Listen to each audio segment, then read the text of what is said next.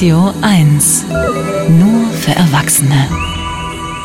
Es stehe nichts Geringeres auf dem Spiel als die Wehrhaftigkeit unserer Demokratie. Das haben die Vorsitzenden der Justizministerkonferenz aus Niedersachsen, Bayern und Hamburg schon Anfang Februar gemeinsam erklärt. Konkret geht es um den Schutz des Bundesverfassungsgerichts vor, wie es heißt, Demokratiefeinden. Die Ampelparteien SPD, Grüne und FDP sind sich in diesem Punkt mal einig. Eine Grundgesetzänderung ist nötig. Aber alleine können sie die nicht beschließen, sondern brauchen eine Zweidrittelmehrheit im Bundestag und Bundesrat also die Unterstützung von CDU und CSU. Dass die sich bisher querstellt, will SPD-Bundesinnenministerin Nancy Faeser nicht akzeptieren. Ich möchte an die Union noch mal appellieren. Es geht um staatspolitische Verantwortung in diesem Bereich und nicht um Fundamentalopposition. Es gilt erst der Staat, dann die Partei. Eins ist klar. Der Montagskommentar mit Friedrich Küppersbusch, Journalist und Medienunternehmer. Guten Morgen. Hallo, guten Morgen. Ist die Kritik berechtigt? Stellt die Union mit ihrer Blockade den Staat aufs Spiel? Die Kritik ist berechtigt, finde ich. Also wir haben in 75 Jahren Grundgesetz, die dieses Jahr zu begehen sind, über 60 Änderungen gehabt. Ja, es ist heilig, aber so heilig nun wieder auch nicht.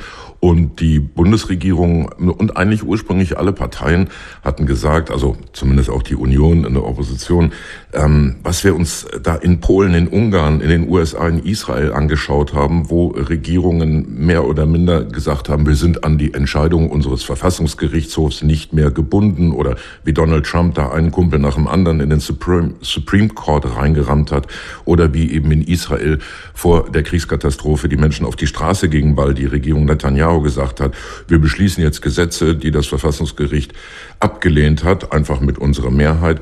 Dafür gibt es also eine ganze Reihe Beispiele, vor allem aber eben die illiberalen Demokratien Polen und Ungarn. Ähm, die Warnungen sind da und da waren sich eigentlich auch alle einig zu sagen, hm, wir haben doch mit dem Verfassungsgericht bisher die besten Erfahrungen gemacht. Also gerade diese Ampelregierung hat ja gerade richtig vor den Kopf bekommen mit der Entscheidung des Verfassungsgerichts gegen die Finanztricksereien bei den Sondervermögen, dass nun ausgerechnet auch die ankommen und sagen, nee, wir müssen dieses Gericht, das uns so ärgert, eigentlich noch stärker machen oder wir müssen seine Stärke ins Grundgesetz schreiben. Das äh, da muss man schon sagen, das ist eher staatspolitische Verantwortung als der Zinnober, den die Union Union da veranstaltet, die über die Länder im Bundesrat sagt, ja, äh, wir müssen das Wasserfest, Winterfest machen, das Verfassungsgericht. Friedrich Merz sagt dann zum einen Fenster raus, nö, also eine, eine Unterstützung stellen wir euch nicht ins, in Aussicht und am gleichen Tag schreiben dann wieder Unionsabgeordnete, ach, wir sollten das eigentlich doch machen in der FAZ. Heißt das, die Union möchte eine Gegenleistung haben? Also wie könnte ein Kompromiss möglicherweise aussehen? Was unbestritten ist, ist, dass leider nicht im Grundgesetz geregelt ist, dass die Richterinnen und Richter des Verfassungsgerichtes mit zwei Drittel Mehrheit vom Bundestag und Bundesrat gewählt werden müssen. Das war bisher immer so, steht aber nur in einem einfachen Gesetz, das also auch eine künftige einfache Mehrheit im Bundestag ändern könnte. Sie dürfen höchstens zweimal sechs Jahre ran und müssen mit dem 68. Lebensjahr aufhören. Und eine Regierung könnte nicht einfach, wenn ihr die Entscheidung der zwei Senate nicht gefallen, zum Beispiel einen dritten Senat erfinden, der dann regierungshörig wäre und alles so entscheidet, wie es eine Regierung möchte. Diese drei ja, Grundsäulen der Souveränität des Verfassungsgerichts stehen nicht im Grundgesetz, sind aber geübte Praxis. Und das wäre das Minimum, was man mit einer Zweidrittelmehrheit im Bundestag und Bundesrat ins Grundgesetz reinschreiben könnte, um sicher zu sein, dass zumindest die ja nicht rechtsstaatmäßigen Entwicklungen, die die genannten Länder, die genannten Beispiele eben genommen haben, in Deutschland nicht passieren kann.